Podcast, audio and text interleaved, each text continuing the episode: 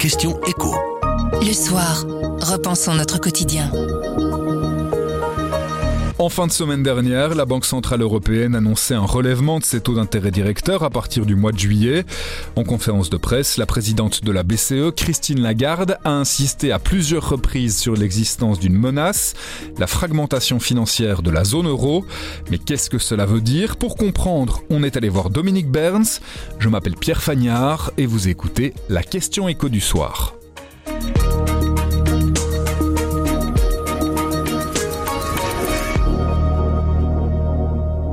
Bonjour Dominique. Bonjour Pierre. Qu'entend-on par euh, risque de fragmentation financière en zone euro? La fragmentation financière désigne une situation où les conditions de financement des États et partant des ménages et des entreprises divergent fortement au sein de la zone euro. Concrètement, ça donne quoi si on essaye de trouver des exemples? Très simple, imaginez une entreprise italienne, une entreprise allemande.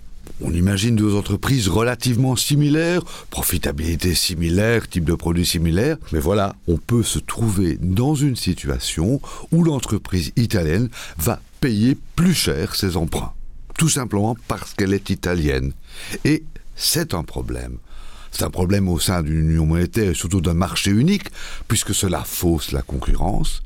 C'est également un problème parce que cela peut mettre en danger l'union monétaire elle-même. Et comment ça pourrait se matérialiser, ce danger pour l'union monétaire? Imaginons qu'un État membre, l'Italie par exemple, fait face à des coûts de financement toujours plus élevés et doit elle-même mettre en place des mesures d'austérité.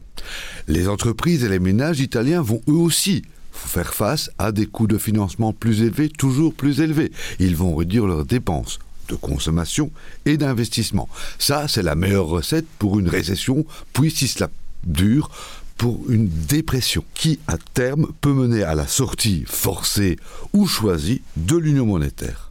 Mais ce n'est pas un scénario spéculatif.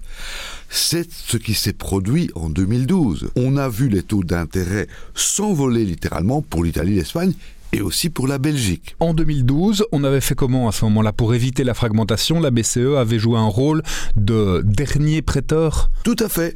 La BCE a trouvé une solution, c'est être le prêteur en dernier ressort pour les États en difficulté. C'est simple, ça veut simplement dire qu'elle s'engageait à racheter la dette des États en difficulté si les investisseurs privés n'en voulaient plus.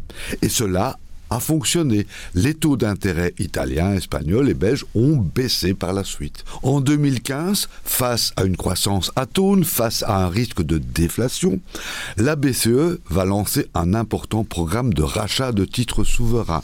Un programme qui ne vise pas certains États en particulier, mais tous les États. Et qui va, lui aussi, contribuer à réduire les écarts de taux d'intérêt entre les pays membres. Puis en 2020, la BCE va, si vous voulez, doubler la mise avec un programme de rachat d'urgence face à la pandémie. Ça, ce sont des outils qui ont été utilisés en 2012, en 2015, en 2020.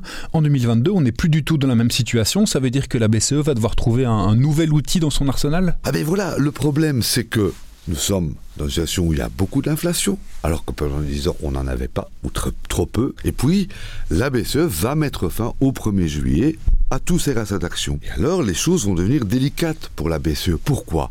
Parce que quand vous êtes dans une situation de croissance faible, de déflation, vous baissez les taux d'intérêt et vous pouvez justifier un programme de rachat d'obligations publiques qui profite à tous les États, même l'Allemagne, même les Pays-Bas. Facile. Aujourd'hui, pour lutter contre la fragmentation, la BCE va devoir trouver un outil qui est spécifique à certains États et qui est très flexible, qui peut être mis en œuvre sans grand tralala, de manière à éviter que la crise ne se produise. Donc un outil préventif.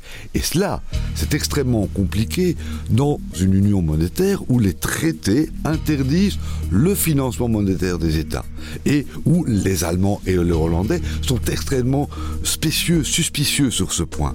La BCE devra donc faire preuve de beaucoup d'imagination.